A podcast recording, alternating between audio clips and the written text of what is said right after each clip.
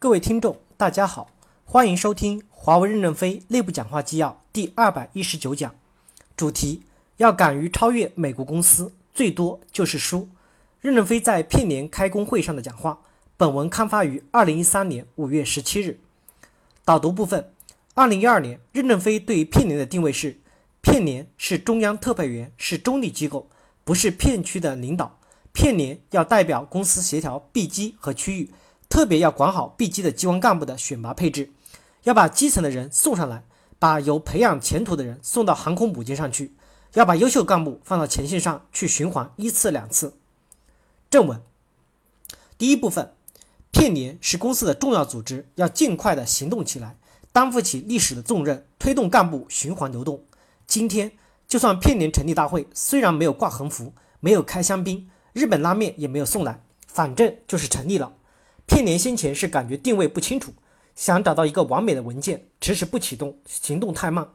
片年主管干部的循环流动是个新生事物，任何人都无法准确的规划清楚，因此边走边看，边干边完善。它不是一级串联组织，乱一些不影响公司的流程运行。它在流程外便利于流程运作，激活流程的流动。我这个人从来不追求完美，先存在后完美。片年的人都是老资格。绝大多数做过地区部总裁。什么叫老资格？就是有威望。相信现在二十几岁的小毛孩，有比我们这些老头聪明的。我们为什么不选最聪明的小毛孩到片年来当头呢？他当不了。技术没生命，你聪明就能玩。但是人这个东西，你聪明也玩不起来，还得要有资历、有经验。片年是华为公司很重要的一个组织，这个组织就是要推动干部的循环流动。我跟和胡厚坤。聊天时谈到干部的成长，他说：“我们干部的成长都有个缺点，都是从基层打上来的，眼睛容易盯着下面，喜欢抓具体的事儿，一抓天上的事儿就感到失落，感到没权。现在的片年就是这个感觉。我们认为片年在这个历史时期要起到历史性的贡献，片年要担负起历史的重任，加强干部之字型成长制度建设，坚持从成功实践中选拔优秀干部。”破除地方主义，破除部门利益。这些年人才流动不了的一个原因就是地方主义、部门利益的阻扰。这种文化让机关和现场脱节，若形成两个阶级，华为公司迟早就分裂了，公司的前途也会耽误了。破除板结，就一定要加强干部流动，这是重要的任务。片年在这个历史时期要担负起这个任务来。最近中国航母选人的方式对我启发很大。中国航母的选的人都是疯子，不是疯子不要。选的就是那些终生热爱航母、具有献身精神的人员，不然干十年你要转业，烧这么多油，培养的经验全没用了。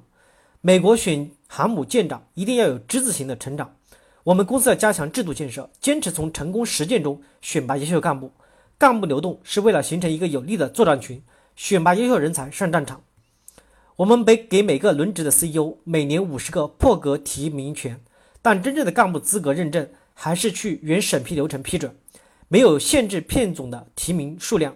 你流程外的提议也能走流程内审批，不批准你可以选择再提议或放弃，但他一定会激活了评价。当然，不是说你想提谁谁当炊事班长就可以。进入流程一讨论，大家说你把他变成班长后，周边人会受不了。他当班长是中将级别，拿那么多钱，我也至少是个少将。提拔一个人的目的就是要激活一大片。我巴不得你想当少将，要当少将就要拿出少将的条件来。人的生命只有几十年，你只能在这个短暂的时间内把自己培养成航空航母的舰长。看干部就要看这个人的贡献是否达到目标。我不眼红年轻人拿高工资，贡献很大才能拿到这么高的工资。我们还要进一步推行这种新的薪酬改革。前二十前二十几年，我们已经熬过了不平坦的道路，走上新道路时就要新条件。三个人拿四个人的钱干五个人的活，就是我们未来的期望。这样改变以后，华为将一枝独秀。我和朱浩刚、韩硕谈话时讲到，出成绩的地方一定要出人才。现在还有百分之三十的小国是亏损的，你们看百分之七十盈利的小国，能否把百分之三十的亏损小国带起来？优秀的人员可否把他们调到亏损小国当头去？先把这百分之三十的小国扭亏，干部横向调整就可以做起来。我们就能尽快的把优秀干部调整到合适的岗位上去。当然，我更主张内生干部。有些小国虽然进步很小，但主管已经在改变，要给他机会，这样大家就都说要做出成绩来，都想扛炸药包上，上了以后都有好处，才使公司这个队伍朝气蓬勃。所以我们要加快干部选拔和流动，避免地方主义的保护，避免烟囱。为什么 B 机会出现很多烟囱型的干部？他要干部你不给，但他要他也要打仗，只有从新兵蛋子中找。丁云说他重装旅百分之三十都是十三到十四级员工，百分之五十没有海外经验。这些人坐着飞机到拉丁美洲，第一不知道怎么开炮，因为技术不行；第二嘴巴也张不开，英文不好，结果就是高成本。我们要加紧让这些好苗子到前线去，到实战中去，把有实战经验的人抽回来，盘活人力资源队伍。他之所以能从新兵蛋子、炊事员、警卫员、担架工选进重装旅，就是因为她是优秀苗子，苗子上占地一丈一种，两三年就产生了小树。第二部分。考察干部要从大局上选拔有奋斗精神的干部，看干部的长远性，不要抓住缺点不放。同时，干部要约束自己，严格控制自己的欲望。聘年担负的最重要的任务还有对干部的考察。我们有十五万员工，但选拔干部的大量权力在常务董事会。常务董事会光在家里面开会，就看谁材料写得好就提拔谁，容易造成让大家集中精力做胶片。我们现在要加强对优秀干部面对面的交流与考察。我们处在一个变化太快的新时代，在干部使用上长期因循守旧是不行的。今年胡厚坤跟我说，他问企业网今年底能不能排除百分之二十五的优秀机构来。既然有百分之二十五的优秀机构，就让这个百分之二十五接管全球排在后面的百分之二十五。明年再出来百分之二十五，再去接管排在后面的百分之二十五。这样三到五年后，这个天下除了我们还有谁？福布斯和美国几个著名的杂志评价华为，美国的威胁是什么？为什么美国这么怕华为？因为美国企业谋取短期利益，华为能控制人的欲望和贪婪，所以能长远的发展。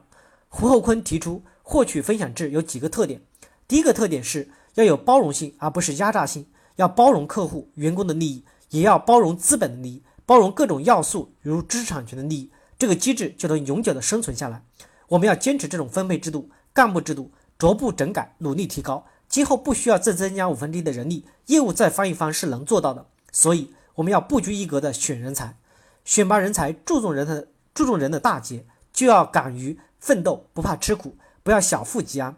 公司有些人目光短浅，好不容易赚两个钱后就要移民加拿大，他没有志向，为什么要选他做干部？叫苦连天的干部也不要。美国情报委员会文件一出，少数人叫苦连天，说是项目受影响，这么快影响了？怎么可能？这种贪生怕死、没用的胆小鬼，为什么要用它？选拔干部方法一定要变。一方面，组织要看干部的长远性，不要总抓住缺点，要给予改正的机会；另一方面，干部要严格控制自己的欲望，要看长远的利益，不要看蝇头小利。以前我们要求完美，对有缺点干部不谅解；现在有缺点归缺点，成绩归成绩，不因你做出成绩就原谅缺点，但也不因为你有缺点就不选拔。年初我们公布了干部八条。准备七八月份再签发，先让一层层的干部讨论，用八个月缓冲时间让大家学习这八条，改正你存在的问题。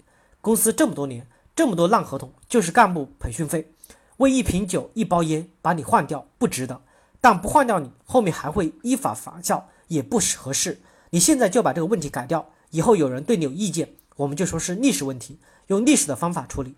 弟兄们不肯饶你，你赔点钱就过来了。努力整改后，队伍就会焕发出新的战斗力。感谢大家的收听，敬请期待下一讲内容。